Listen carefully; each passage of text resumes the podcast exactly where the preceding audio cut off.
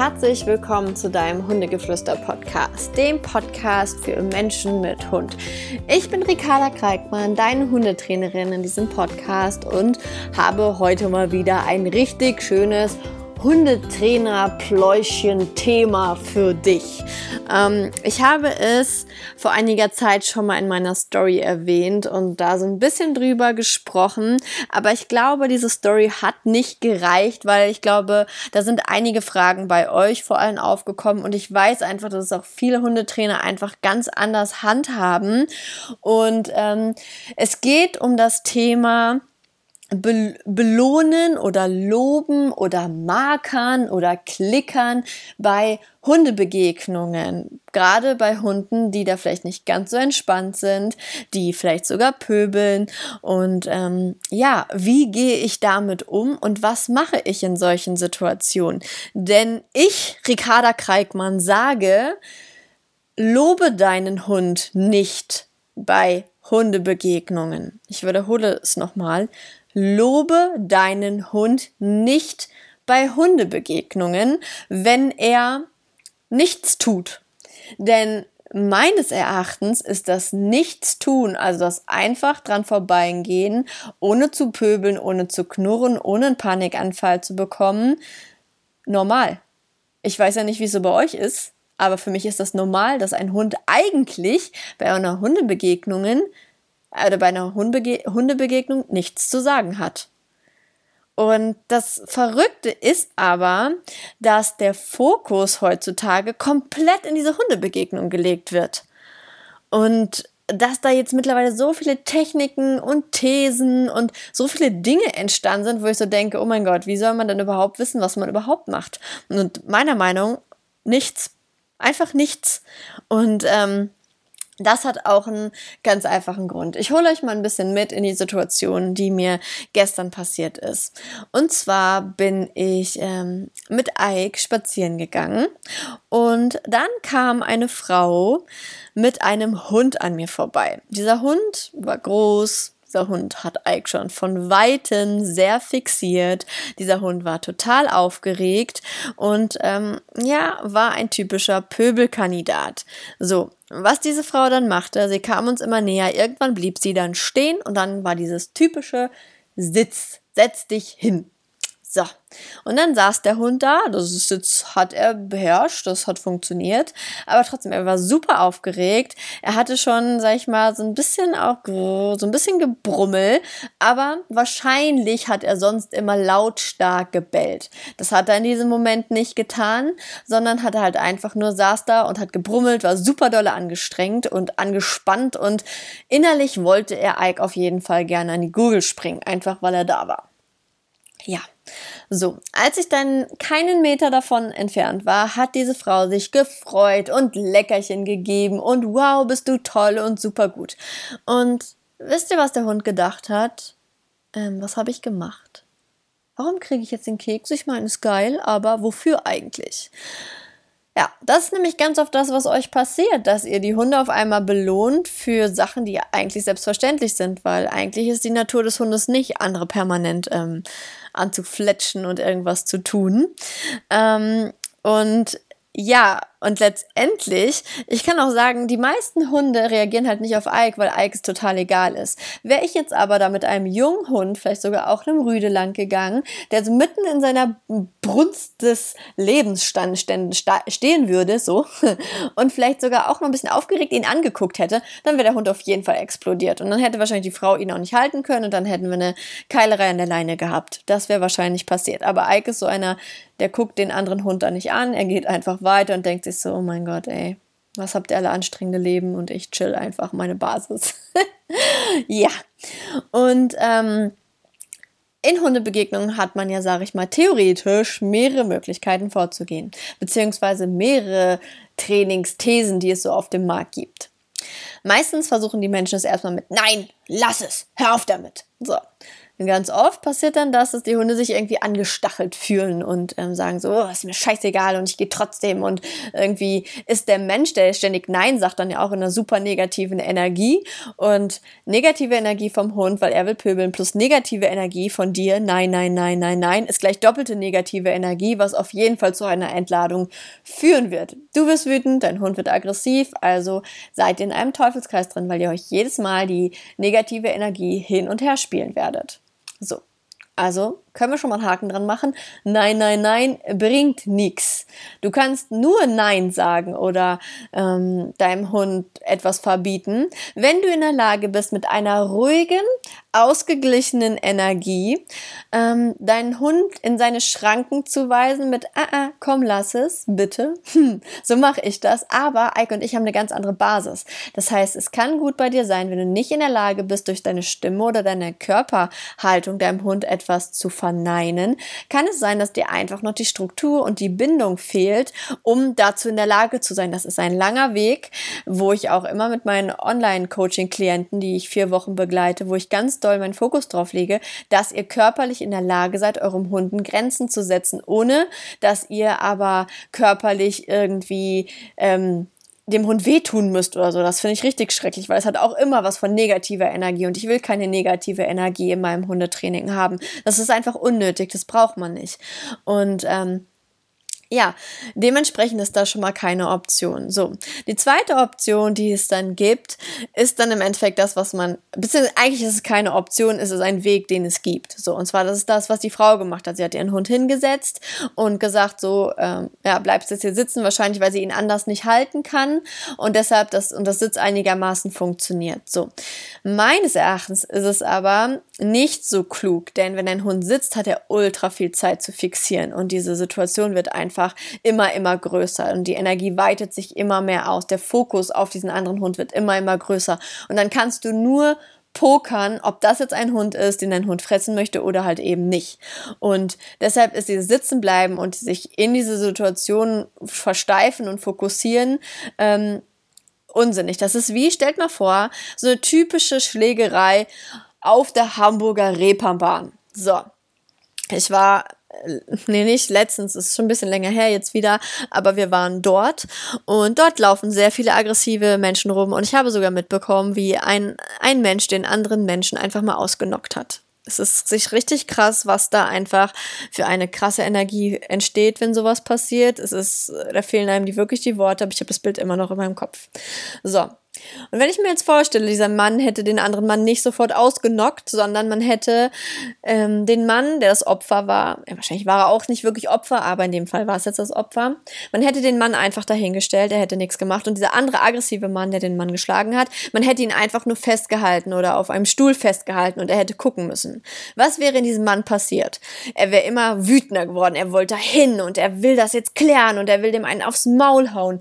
Und das ist im Endeffekt das, was passiert auch mit unserem unseren Hunden, wenn wir dort stehen bleiben und einfach nichts tun. So, die Wut wird immer größer, man versteift sich immer mehr. Was wäre also klug gewesen mit diesem Mann, der den anderen Mann schlagen will? Es wäre klug gewesen, diesen Mann aus der Situation rauszunehmen. So, und ähm, ihn einfach, ja, zu sagen, komm, weiter, konzentriere dich nicht darauf, alles ist gut, der hat dir nichts getan, komm, wir gehen weiter. Ist ja auch das, was wir selber tun würden, wenn wir wissen, unser Partner wird gerade irgendwie sauer auf irgendwen und sagt, komm, wir gehen, komm, es ist egal, reg dich nicht auf. Man deeskaliert, indem man sich aus der Situation entfernt. Und was macht ich sag jetzt mal ihr, auch wenn du in der Person vielleicht gerade gar nicht gemeint bist, aber was macht ihr? Ihr bleibt am Rand stehen, der Hund muss da hinsetzen und muss sich quasi da voll drauf fokussieren und es brodelt immer weiter in ihm da dementsprechend hoffe ich, dass ich jetzt diese Technik für euch so ein bisschen auch wieder ausgehebelt habe, dass das halt auch keine Technik ist, die sinnvoll ist. So. Und ähm, genau dasselbe übrigens auch, auch wenn euer Hund aus einer totalen Angst und Unsicherheit pöbelt, dann ist das ja für den eine Hardcore-Strafe in dieser Situation zu bleiben. Und gerade Bewegung löst halt auch Ängste. Deshalb bleibt in Bewegung und bleibt dort nicht stehen. Wenn ihr jetzt sagt, ja, Ricarda, aber ich kann den dann nicht halten, wenn ich nicht stehen bleibe und den um, um Baum wickel oder irgendwie ins Sitz setze. Ja, dann geh weit in den Busch hinein und bleib dort stehen oder dreh um, geh in eine andere Richtung und geh diesem Hund dann aus dem Weg. Ich weiß, manchmal kann man so Situationen nicht aus dem Weg geben, gehen. Dann würde ich sagen, sieh zu, dass du einen guten Trainer hast und geh dieses Problem einfach an.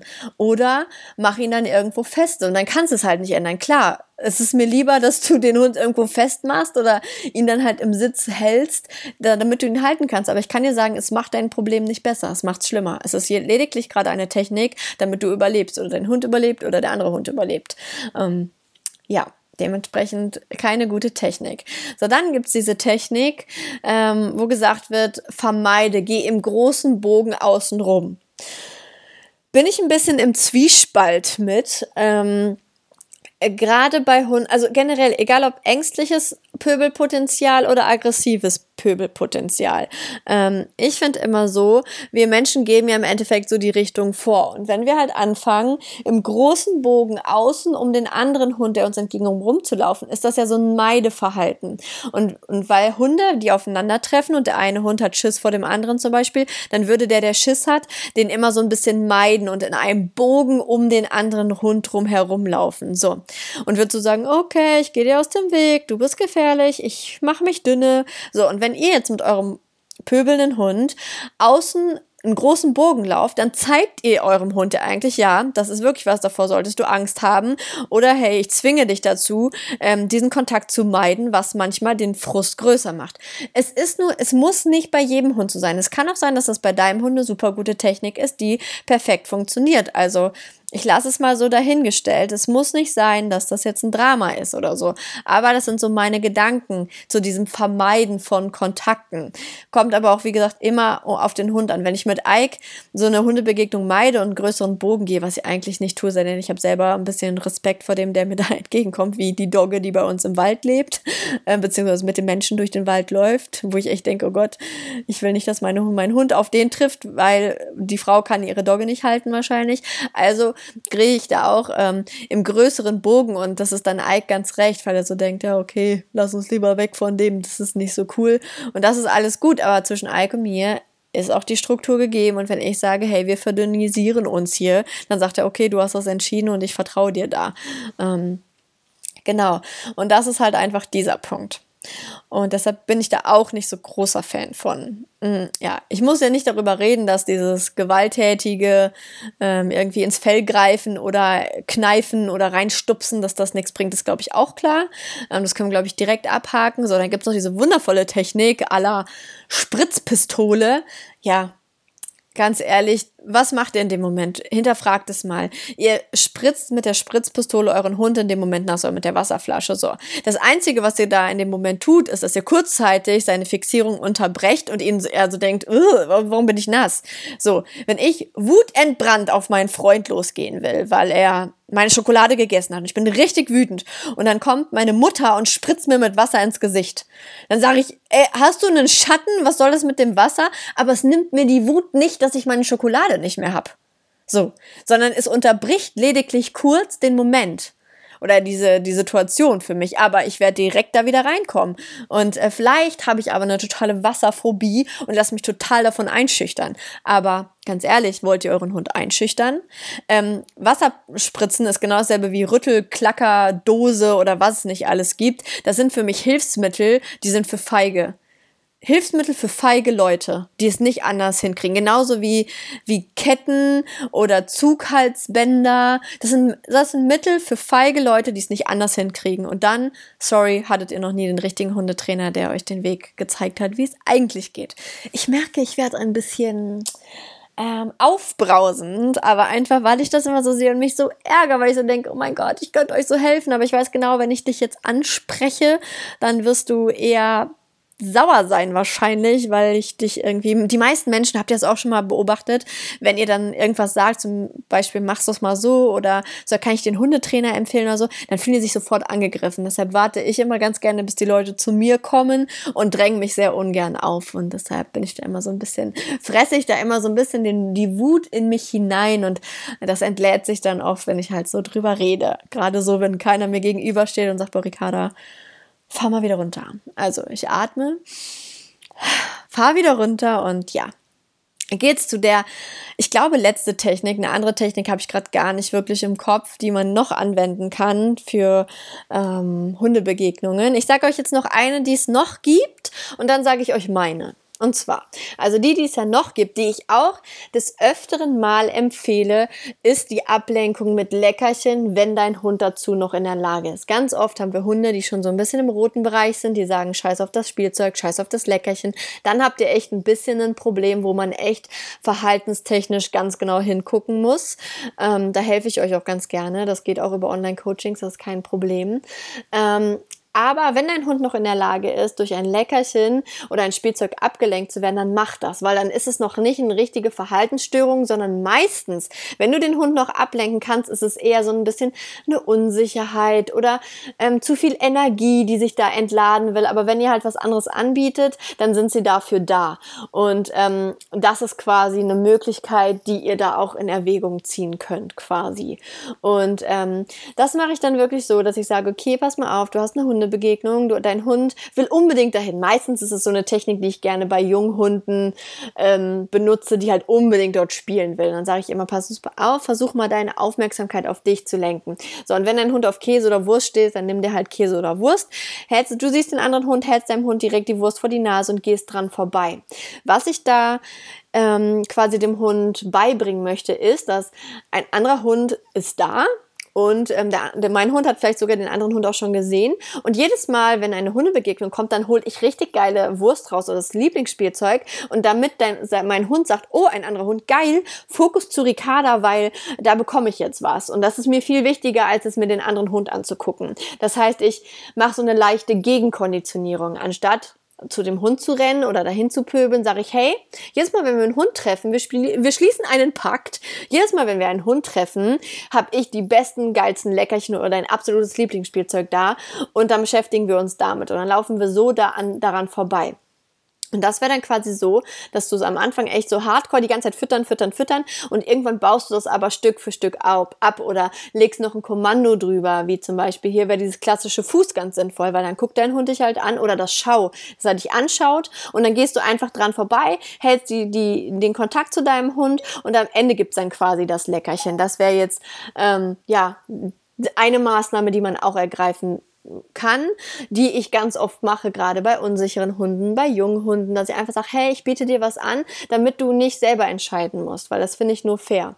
Ähm, genau, wenn ein Hund dafür nicht mehr zugänglich ist, dann, wie gesagt, haben wir ein anderes Thema und dann steht da für mich als erstes ganz viel Auslastung, ähm, auf dem Plan und dann kommt ganz viel Strukturarbeit, dann ganz viel Bindungsarbeit, Vertrauen aufbauen und dann können wir mal schauen, wie es dann aussieht, genau. Und ja, meine Technik, jetzt sitzt ihr bestimmt auf heißen Kohl und denkt euch, was ist denn Ricardas Technik? Ja, soll ich ja nur sagen, eigentlich ist es keine Technik, denn mein, meine Herangehensweise ist die, geh einfach mal weiter. Geh einfach weiter, versuch einfach weiterzugehen, dass dein Hund in Bewegung bleibt, dass die Situation nicht so riesig sich aufbauschen kann. Geh einfach weiter, denn bisher bist du wahrscheinlich an dem Punkt, dass du schon alles Mögliche ausprobiert hast. Und die meisten haben aber noch nicht ausprobiert, nichts zu tun. Und da sage ich immer, konzentriere dich auf die Laienführung, stell dich vor deinen Hund, mach quasi die Laienführungstechnik, die findet ihr in der allerersten Podcast-Folge, also Hashtag 1 ist die Laienführungs-Podcast-Folge. Und darauf konzentriert euch. Das heißt, ihr geht erstmal erstmal einfach nur vorbei, weil euer Hund hat gelernt, dass da jetzt in Hundebegegnungen immer irgendwas passiert, sei es ein Sitz, sei es Leckerchen, sei es ein Nein, sei es irgendwas.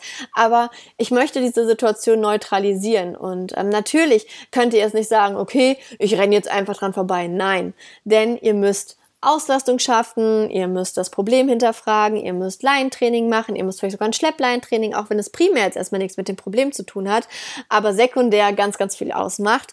Ähm, das heißt, wir haben einige Punkte, die wir natürlich überarbeiten müssen. Wir können nicht einfach jetzt straight dran vorbeigehen und dann löst sich das Problem in Luft aus. Nein, da gehören noch ganz viele Arme dazu, ähm, die ihr dann trainieren müsstet.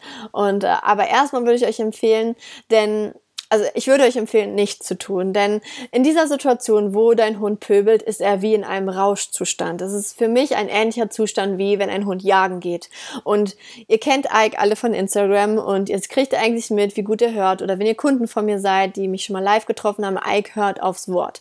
Es sei denn, es kommt wild um die Ecke, dann ist er in einem Jagdtrieb, dann ist er in einem Rausch, dann sind die Ohren zu. Selbst wenn er mich hören wollen würde, könnte er mich nicht hören. Und genau in diesem Zustand ist dein Hund auch, wenn er sich total ins Pöbeln reingesteigert hat. Und deshalb hm, bringt halt auch ein Stachelhalsband nix oder Leckerchen nix. Er kann nicht, er kann nicht auf dich hören. Er ist, er ist in seiner Welt in dem Moment, er ist nicht zugänglich für dich. Und genau das ist halt dein Problem, weswegen du nicht daran kommst. Und diese Kanäle müssen wir erst ein Stück für Stück zurückerarbeiten. Und das ist ganz viel Bindungs- und Auslastungsarbeit, die vorab läuft.